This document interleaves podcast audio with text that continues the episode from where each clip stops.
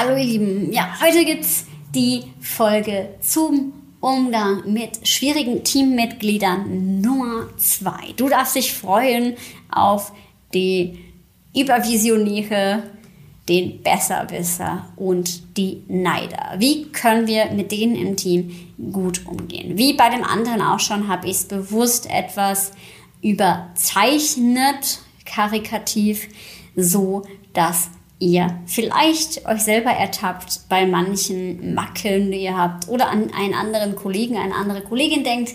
Nichtsdestotrotz sollen euch die Tipps mit diesen Teampersonen umzugehen helfen, im Team einen total guten und produktiven Umgang zu haben, mal so ein bisschen hinter die Kulissen zu blicken.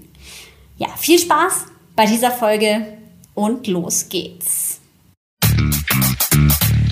Go Wild, der Podcast, den du brauchst, um dein Team Spirit auf Durchstarterkurs zu bringen.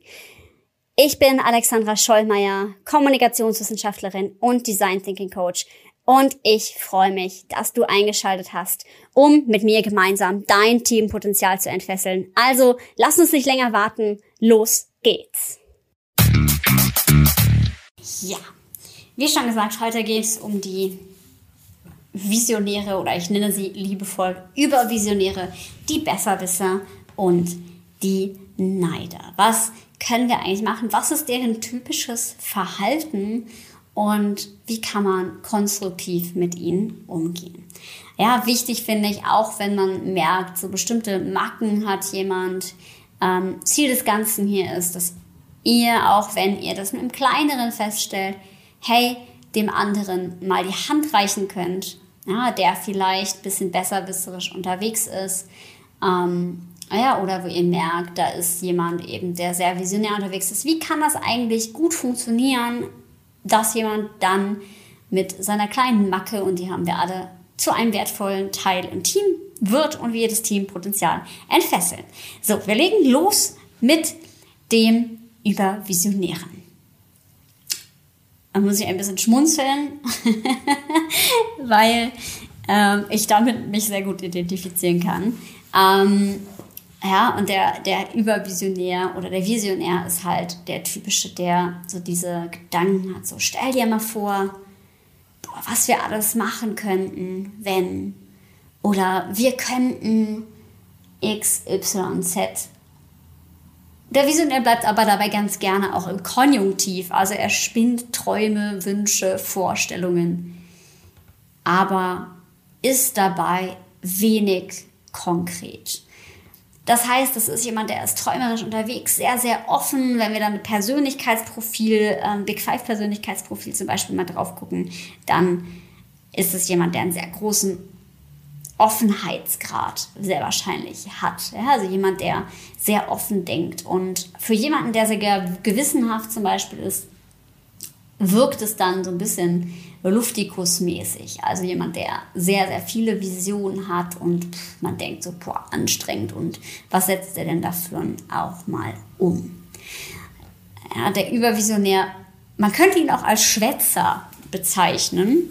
Ja, das heißt, er träumt von Zielen, die unerreichbar sind und manchmal wird sich da auch verzettelt und man ist halt sehr, sehr viel in, in Träumen, Visionen und weniger in dem, was jetzt gerade ist.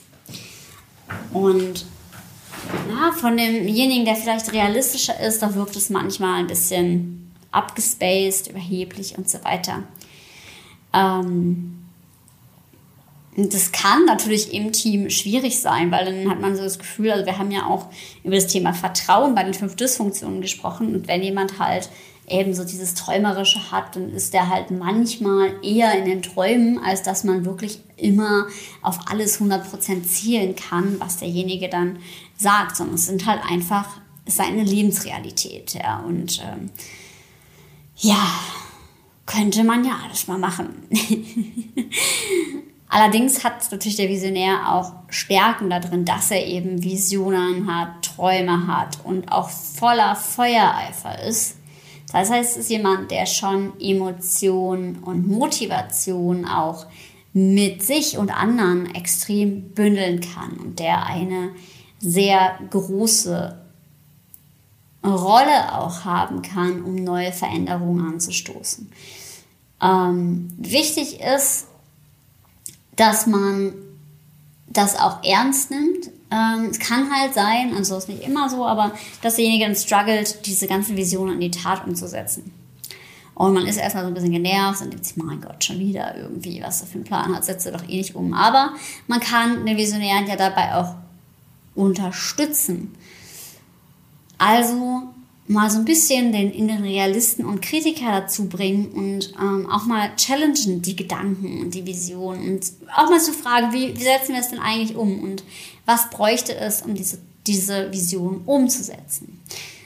Ja, also jemand, der sehr visionär ist, braucht einen Sparringspartner, der hilft, das Ganze noch mit in Form zu gießen, aber nicht zu sehr, also dann engt es ihn auch direkt wieder ein, ja, also nicht zu sehr ähm, aber eher einladen über Fragen, ja, wie können wir das denn jetzt in die Tat umsetzen, deine Ideen. Und auch Strukturen schaffen, die Ergebnisse messbar und sichtbar machen.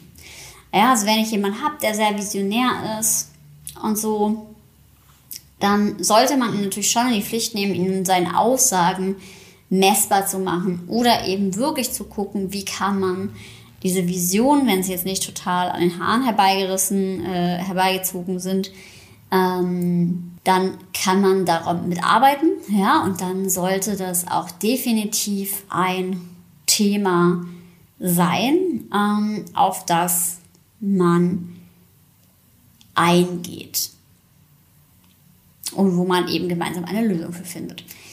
Ähm, und es kann dem einerseits ein bisschen die Luft aus den Segeln nehmen und gleichzeitig aber den Ideen auch Raum geben. Also wichtig ist eben den Realitätsbezug herzustellen. Mhm. Allerdings kann ich mir jetzt auch vorstellen, jemand, der extrem gewissenhaft ist, der sieht dann gar nicht, dass manche Dinge möglich sind. Das ist dann, wäre die Gegenposition, ja. Also jemand, der so ein bisschen spießermäßig unterwegs ist und so ein bisschen so mhm, nicht äh, veränderungswillig ist, ähm, der wird es dann nicht sehen, aber nichtsdestotrotz irgendwo zwischen diesen beiden Positionen entstehen natürlich funktionierende Visionen und Pläne. Das heißt, derjenige ist sehr, sehr explorativ und der braucht Raum für seine Ideen. Ja? Also der braucht eine Richtung für seine Ideen und man darf ihn auch ruhig darauf hinweisen ähm, oder ihn auch challengen, wie seine Idee vielleicht umsetzbar wird. Kommen wir zum Besserwisser. Wir alle kennen die und der typische Spruch ist, nee, das musst du so und so machen. Nee, da musst du echt nochmal dein Businessmodell überdenken. Denk gerade an einen bestimmten Kollegen von mir. Nee, Alex, das macht doch so überhaupt gar keinen Sinn. Ja, jemand, der aber aus der Visionärsperspektive kommt ähm, oder der auch eher aus der Vision handelt, dem ist es vielleicht egal, ähm, was unmittelbar der wirtschaftlich beste Weg ist, sondern der entscheidet auch nach Spaß und nach Leidenschaft und nach dem, wo für ihn der meiste Sinn drin steckt. Ja, dann kann jemand, der so ein sehr rationaler äh, Besserwisser-Typ ist, natürlich ähm, den anderen zur Weißglut bringen. Und wir kennen das alle, ja, so die Typen, die immer alles besser wissen müssen und das dann auch mit so einer Inbrunst vertreten dass, dass die einfach auch nichts anderes zulassen, ja. Also nee, das, das musst vor allem, also die absolute Formulierung, das musst du so und so machen. Anstrengend. Ähm, und die geben auch ganz, ganz häufig ungefragt Kritik, ja, und sind einfach mit ihrer Dominanz echt anstrengend. Man fühlt sich auch so ein bisschen in die Enge getrieben, weil dieses absolute ähm, und dieses ist immer, also es hat so eine, ach, wie so eine goldene Rüstung. Derjenige ist halt unanfechtbar mit seiner Meinung. Na, da muss man ein bisschen aufpassen. Ähm, auf jeden Fall ein, ein schwieriger Sparringspartner, ja, weil er sehr, sehr dominant oft ist. Allerdings hat er auch die Stärken, dass derjenige vorankommen möchte und auch helfen möchte und sehr engagiert ist. Und wollen an sich will der Besserwisser ja auch gut, manchmal sich auch selbst besser fühlen, aber grundsätzlich auch zu einem positiven Ergebnis beitragen. Hat ja nicht unbedingt immer schlechte Absichten dahinter, sondern ganz häufig auch gute, weil er wirklich denkt, dass er es besser weiß. Ja? Ist nicht immer der Fall, aber ähm, vielleicht an manchen Stellen ist es tatsächlich auch so. Was braucht der Besserwisser im Umgang? Besserwisser braucht klare Grenzen. Also jemandem, der so um die Ecke kommt und alles besser weiß, dem muss man ganz klar eine Grenze setzen und sagen, okay, ja, das kann sein, dass du das und das so siehst, ich mache es trotzdem anders. Oder der braucht auch eine klare Ansage, zu sagen, okay, ja, ich habe deine Kritik gehört, ähm, wir machen das jetzt aber so und so. Ja, ähm, also wirklich denjenigen daran messen. Und auch hier wieder, genauso wie im Visionären, schaden messbare Ziele nicht. Ja, Zahlen, Daten und Fakten. Also was macht ähm, demjenigen, also was ist am Ende das Ergebnis, ja, was funktioniert auch besser. Bei dem Argument, was ich gerade hatte, wo es auch um Spaß und um Stimmung geht, aber auch ähm, man kann auch gute Atmosphäre in einer Art und Weise messbar machen ja, oder den Spaß an der Arbeit könnte man auf einer Skala von 1 bis 10 sichtbar machen. Und ähm, genau, gerade bei emotionalen Entscheidungen kann einem sowieso niemand reinreden oder sollte nicht, ähm, weil das nun mal auch eine sehr persönliche Sache ist. Genau, deswegen besser Wisser mit klaren Grenzen, klaren Ansagen und messbaren Zielen in die Flucht schlagen und vielleicht auch einfach ihn mal stehen lassen und einfach es anders machen. Genau, jetzt kommen wir zu einem Typ. Das hatte ich neulich mal im Team, da ging es um Neid. Da sagte jemand anders, ja, die ist doch nur neidisch auf mich. Und letztendlich stellte sich auch heraus, dass das ein bisschen so war. Also tatsächlich war das andere Teammitglied auf ein anderes Teammitglied neidisch, das eine höhere Position hatte. Jetzt finde ich erstmal wichtig, dass wir Neid erstmal als etwas anerkennen, was jeder irgendwie hat. Ja, also ähm, Neid äußert sich ja meistens, ja, ein typischer Spruch ist, guck mal die, was die macht. Mhm. Oder sie zeigen unterwürfige Bewunderung, so, wow, wie du das immer alles schaffst. Oder sie versuchen einem auch manchmal Dinge malig zu machen. Ja, nee, so, ähm, na, warum machst du das denn so und so? Warum, ähm, ja, warum investierst du eigentlich immer so viel Zeit in die Arbeit oder warum, ähm, also warum ist das eigentlich so wichtig, ja, und versuchen es einem dann so ein bisschen nichtig zu reden. Ja, leider haben Angst davor, dass jemand anders zu übermächtig wird. Ja, wenn es Freunde sind, hat man es ja auch manchmal, haben sie Angst, dass du dich zu groß entwickelst. Ja, sie haben Angst, dass sie dann sich noch viel kleiner fühlen, denn das ist ihre große Schwäche, weil sie sich selbst als schwach wahrnehmen. Ja, also meistens kommt Neid und ich glaube, wir alle, das wir uns auch ähm, anziehen, wir alle sind auf irgendwas neidisch. Ja? Ähm, und man ist dann in dem Moment mehr bei sich als bei anderen und man fühlt sich dann in diesem Moment unterlegen. Es kann situativ sein, es kann aber auch so ein grundsätzliches Persönlichkeitsding sein. Was ich wichtig finde bei Neid ist, sie können auch ein totaler Boost für dich selber sein. Also wenn ich neidisch bin auf jemanden, und das muss ich zugeben, war ich auch öfter schon, bin ich auch immer noch. Ja, also wenn ich das im, im Business mir angucke und mir denke, boah, ja, die Person XY, die ist ja sowas von Schweine erfolgreich das will ich auch. Ähm, ja, dann sehe ich in dem Moment nicht, dass jemand vielleicht schon viel länger dabei ist, dass jemand einen ganz anderen Markt auch hat und damit tatsächlich, weil der Markt anders ist, ähm, noch viel schneller anders skalieren kann und, und, und, ne, was realistisch auch ist. Ich sehe aber auch nicht, dass ich vielleicht auch gar nicht bereit bin, ja, noch mehr Energie reinzugeben und dann bin ich neidisch. Aber das Neid und der Neid hilft mir auch, dass ich ein mm, anstrebbares Ziel für mich habe, dass ich denke, boah, geil, das will ich auch. Ähm, und darauf hinarbeite. Ja, wenn ich den Rahmen mal ändere und nicht mich so klein mache, sondern ich eigentlich aus einer Ehrfurcht, da ändert man so ein bisschen emotionalen Zustand, mehr als Staunen, so wow, krass, wie die das geschafft hat oder der. Wenn ich da viel mehr drauf gucke, ähm, dann empowert mich das, dass ich denke, geil, das will ich auch. Ja, und eher aus der positiven Haltung als, oh, warum schafft die das und ich nicht? Ja, dass ich sozusagen den, den inneren Monolog dazu einfach ein Stück weit verändere und auch den emotionalen Zustand dazu. Also, dass ich auch selber das an Erfahrungen koppel und auch selber gucke, wow, was habe ich eigentlich alles schon geleistet? Und dass ich weiß, es ist gar nicht notwendig, dass ich ähm, jetzt da neidisch bin.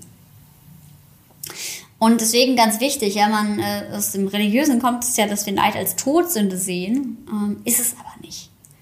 Ja, und ähm, wenn wir jemanden haben, der neidisch ist, ob das jetzt ähm, ein Kollege ist oder im Team ist, dann auch da ähm, geht es um Empowerment. Eigentlich muss derjenige aber auch so bei sich selber anfangen, aber auch, dass man messbare Ergebnisse schafft.